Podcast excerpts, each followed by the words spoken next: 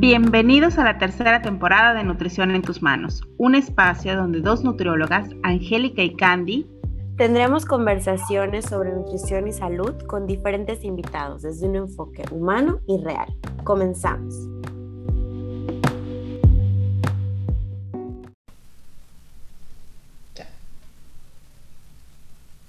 Bienvenidos al onceavo episodio de eh, esta tercera temporada de Nutrición en tus manos. Estamos muy contentas de tener otra invitada que, em, que una de nosotras admira y quiere mucho y que la otra pues nos estamos conociendo y también estamos disfrutando como siempre las, em, eh, las charlas previas a empezar a grabar. Y en esta ocasión, en este episodio número 11, queremos hablar de un pilar sumamente importante que lo sabemos y que muchas veces es el pie en el que cojeamos tanto las dos eh, partes de nutrición en tus manos como muchas otras mujeres y otras personas, ¿no? Que es el ejercicio, el tema del ejercicio, ¿no? Y este episodio lo hemos titulado El ejercicio y sus componentes, ¿no? Cómo saber que estoy haciendo un ejercicio completo, cómo saber cuál es la diferencia entre ejercicio y actividad física y bueno, para eso invitamos a Janet Barredo. Ella es instructora personal y también entrenadora.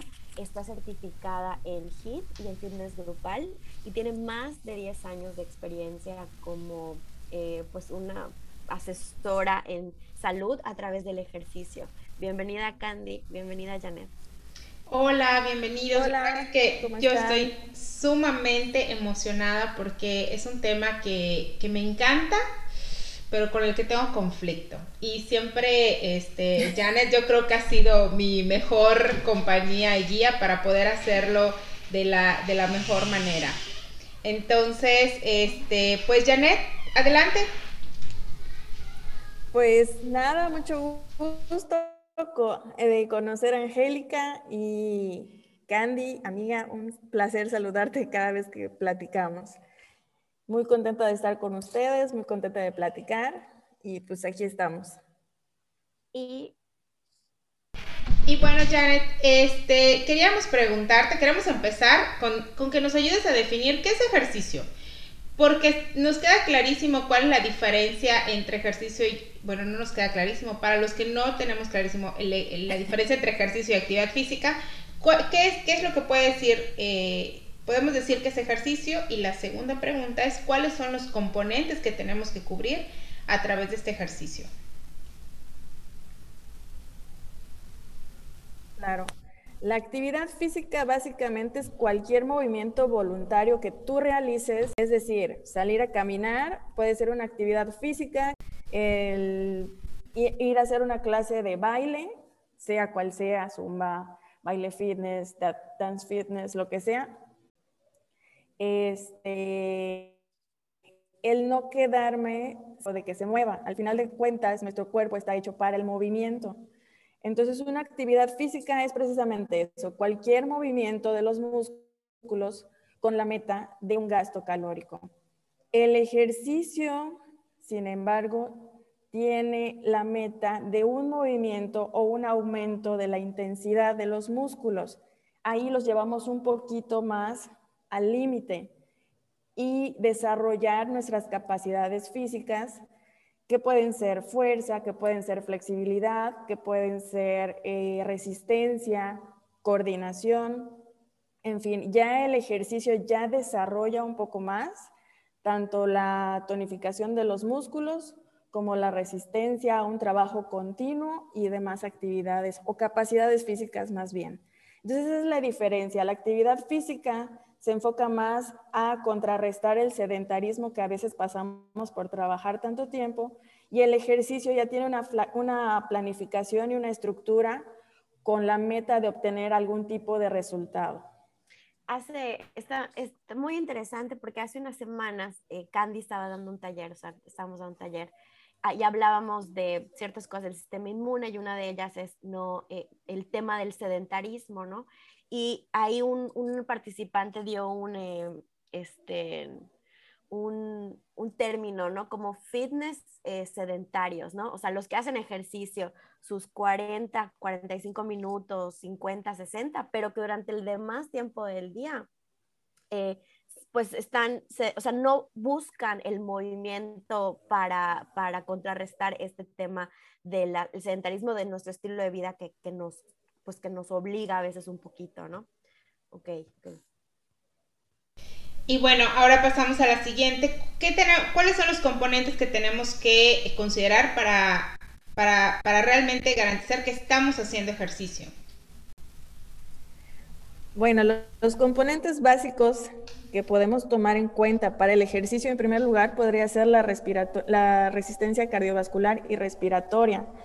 De hecho, es el tipo de ejercicio cardiovascular, como su nombre lo dice, nos ayuda a entrenar el corazón y los pulmones, que es de suma importancia en cualquier ámbito de la, de la vida, si tienes niños pequeños, si tienes que estar corriendo detrás de ellos, si tienes que caminar muchas distancias en tu trabajo, muy largas, o cualquier, cualquier tipo de situación, la, la resistencia cardiovascular es muy importante y entra dentro de un plan de ejercicios como una de las metas principales, además de que ayuda mucho a la circulación de la sangre y demás este, actividades. Recordemos también que la actividad física cardiovascular nos ayuda mucho con el tema precisamente cardio, corazón, circulación de sangre. Mucha gente viene a salas de entrenamiento con el fin de que no se les entuman tanto las piernas cuando están sentadas trabajando. Entonces, de entrada, de entrada, de entrada, sería la parte respiratoria, la parte cardiovascular. La siguiente que comúnmente podemos eh, tomar en cuenta como un componente es la fuerza muscular. La fuerza muscular tiene muchas, muchas, muchos beneficios, tanto físicos, tanto estéticos, como hace rato que estábamos platicando con Angélica, el sistema inmune. La fuerza muscular, el desarrollo de fuerza muscular, también ayuda a fortalecer el sistema inmunológico. Vienen, pero de la mano. Entonces, el desarrollo de fuerza por medio de pesas es benéfico tanto para el gasto calórico como para de fortalecer el sistema inmunológico. También podemos tener resistencia muscular, que la resistencia muscular es cuando puedes repetir muchas veces un ejercicio sin tener ese cansancio tan rápido.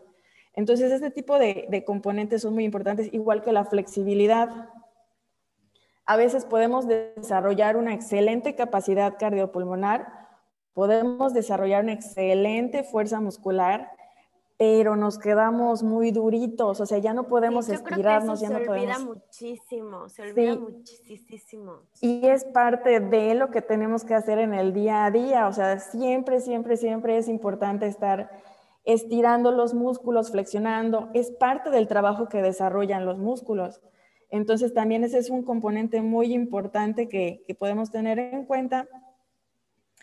Y por último, en el ejercicio también tener en cuenta la composición corporal de nuestros participantes, ya sea en un entrenamiento personal, que solamente es una persona a la cual vas a poner atención, o en un grupo, porque a veces la composición personal de la persona te puede, te puede ir mostrando por dónde vas a empezar a hacer la planificación y la estructura del ejercicio, dónde están sus deficiencias y dónde están sus fortalezas. Y en base a eso vas desarrollando cada una. Yo, eh, esos serían más o menos los componentes. Eso está muy interesante porque Ahora estuve leyendo un poco sobre ejercicio también, así como ahorita el tema de alimentación está migrando y cambiando a ciertas individualidades más que solamente generalizar el tema del ejercicio igual he visto que ha como individualizado hasta las posiciones de los propios ejercicios que son iguales para todos, pero la posición va a depender del cuerpo de la persona, no del ejercicio, ¿no? Cuando antes creíamos que si voy a hacer una sentadilla no puede pasar mi rodilla de mi dedo gordo, ¿no? Pero si la estructura de mi cuerpo está diferente, pues posiblemente va a pasar mi rodilla al dedo gordo y no pasa nada, porque si no si no lo hago de, esa forma, al contrario, me puedo lastimar porque mi estructura está eh, pues así, hecha o se modificó con el paso de los años, ¿no? Es correcto, sí es correcto. Por ejemplo, con Candy, las veces que hemos entrenado, sí regla de oro es no pasar la rodilla de la punta de los pies porque su estructura, así es.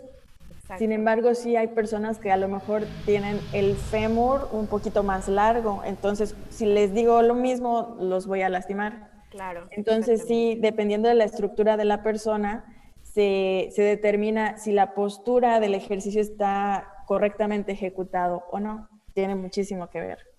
Por eso es muy importante, yo creo, que asesorarnos, ¿no? Acercarnos a un profesional certificado, con mucha experiencia, empático con el cuerpo, ¿no? Porque hay que entender el cuerpo de las personas y muchas cosas las podemos ver desde viendo su propio cuerpo y también preguntándole, como tú decías, ¿qué haces en tu día, ¿no? O sea, ¿a qué, qué haces? ¿Qué te dedicas? ¿Qué necesidades tienes? Bueno, vamos a trabajar eso.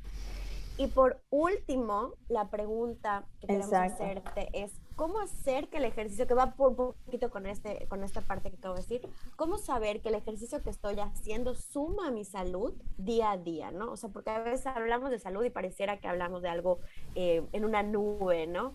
Eh, pero a mi día a día, a conservar mi salud todos los días. La forma de saberlo básicamente es que tu entrenador o la persona que te vaya a asesorar, como dices, recomendado, súper, súper recomendado, y tal vez pudiera ser regla de oro, pedir asesoría para cuando vas a empezar a hacer ejercicio. esa es la regla, decirle a tu entrenador, a tu instructor, a la persona que te vaya a apoyar, decirle, mira, yo tengo estas actividades en mi día a día, necesito mejorarlas o necesito desarrollarlas, ¿ok? Porque de otra manera no, no tenemos forma de medirlo. Si yo no digo lo que necesito, el entrenador no lo va a adivinar. O lo podría intentar adivinar por tu composición corporal. Te puedo ver corporalmente y decir, ah, mira, sabes que te falta flexibilidad, vamos a trabajarla. Pero si tú no me dices que lo que estás buscando es fuerza, porque en tu trabajo tienes que cargar cajas y ponerlas arriba de un estante sin lastimarte la espalda, yo voy a desarrollar tu flexibilidad porque sé que es lo que pienso que es lo que necesitas. Pero si tú no me vocalizas y me dices, sabes que en realidad necesito fuerza para cargar, pues vamos a estar trabajando cosas diferentes. Entonces lo primero es decirle a tu entrenador, mira, mi necesidad básica es desarrollar fuerza. Vamos a hacer esto. Ah, perfecto. Ya tu entrenador puede hacer un plan de ejercicios diario o al menos tres veces a la semana para desarrollar esa parte. Y los ejercicios que te va a poner van a ser, si no al 100% para desarrollar la fuerza, sí, la mayoría, el 50-60% de los ejercicios que realicen va a ser para desarrollar fuerza, al mismo tiempo que se desarrollan las demás capacidades físicas como flexibilidad, resistencia aeróbica, fuerza muscular. Entonces, esa sería la forma de medirlo y todos, todos podemos ser muy capaces de medirlo porque incluso al mes, dos meses, tú solito te vas a dar cuenta de la postura. Si voy a levantar una caja, ya no la voy a levantar con las piernas, la voy a bueno, ya no la voy a levantar con la espalda, la voy a levantar con las piernas. Entonces, la se llama ya va a estar funcionalidad, ¿no? Lo que nos y eso se llama, exactamente, lo más recomendable para este tipo de, de necesidad de desarrollar mi el mejorar mi función día a día es un entrenamiento funcional que como su nombre lo dice, viene dentro de todo, es voy a funcionar mejor en mi día a día. Entonces un entrenamiento funcional es eso, te va a desarrollar las capacidades físicas de tu cuerpo al, al máximo incluso la coordinación, incluso la memoria. O sea, parte de lo que trabajamos aquí tiene, mucho que ver mental. Así como va a haber días que te pueden llevar al límite, o sea, de hecho sí hay días donde yo le tengo que decir a los entrenos, ¿sabes qué? Dile a tu mente que sí puedes, dile a tu mente que sí puedes. Ahorita no me puedes, ya no puedes faltar, ya no puedes fallar, ya hiciste todo, te faltan cinco segundos, termínalo. Dile a tu mente que sí. También esa parte mental de enfocarte y decir sí puedo, sí puedo, sí puedo, aunque mis músculos estén por desfallecer, también se trabaja aquí. O sea, la, fortaleza o la voluntad también es una parte que se trabaja aquí. Y la memoria también, porque a veces te pongo una serie de ejercicios no sé, un ejemplo, burpee, sentadilla, desplante, ta, ta, ta, y al final te voy a decir, vamos a hacerlos todos, te vas a ir acordando uno por uno y ya no voy a decir nada. Entonces también es una parte que desarrollamos y que también ayuda mucho al Alzheimer. Digo, no es tema, pero también, también ayuda en, sí, a la sinapsis, en ese tipo de, conectando, capacidades. conectando nuestras, este, nuestras neuronas entre ellas y nuevas conexiones, porque no son ejercicios que vivimos haciendo, no voy a mi cocina y hago un burpee, ¿no? Sino que son movimientos nuevos, entonces esos movimientos nuevos generan nuevas conexiones interneuronales que van ayudando a la plasticidad de nuestro cerebro. Y otra forma también de medir si está funcionando o no por ejemplo, si me llega una persona que nunca había hecho ejercicio, no le voy a poner a hacerme un burpee de entrada. Tengo que ir paso a paso. Tengo que mostrarle cómo hacer un burpee básico sin hacer el salto. Pie, un pie, luego el otro, luego regreso, me paro y ahí voy a medir el avance, porque entonces tal vez en un mes ya me puede hacer el burpee completo. Tal vez en dos meses le puedo integrar un salto. Tal vez en tres meses a ese mismo burpee le puedo integrar una, un push-up y el salto. Y ahí ya vamos midiendo que está avanzando y que está incrementando su capacidad. Increíble. Pues Janet, eh, ya para finalizar este episodio que, pretendemos que sea cortito, este, ¿qué reto nos dejas para eh, la audiencia, a nosotras y a la audiencia sobre cómo poder mejorar el ejercicio en nuestras vidas? El reto que yo les dejaría sería que busquen, investiguen alguna actividad que les guste mucho y que la intenten. No me refiero, por ejemplo, vas a hacer una clase de entrenamiento funcional, vas a hacer una clase, no, busca algo que te guste mucho y empieza con esa actividad, de haciéndola por lo menos tres veces a la semana. Tres veces a la semana en un mes hacen hábito. Si logramos el mes, ya la hicimos y ya no lo vamos a poder dejar. Perfecto. Entonces, ese sería mi reto, buscar la actividad que te guste, que te llame la atención y tratar de conservarla un mes. Perfecto, perfecto. Muchísimas gracias, Janet. Gracias, gracias y nos despedimos de este episodio. Bye. Hasta luego. gracias a ustedes. Bye.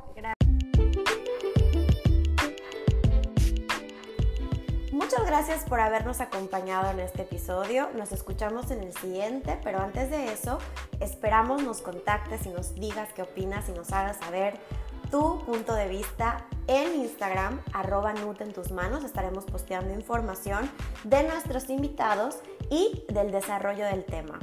O también nos puedes contactar a través de nuestra página web www.cianemx.com en la pestaña Podcast Nutrición en tus manos. Hasta pronto.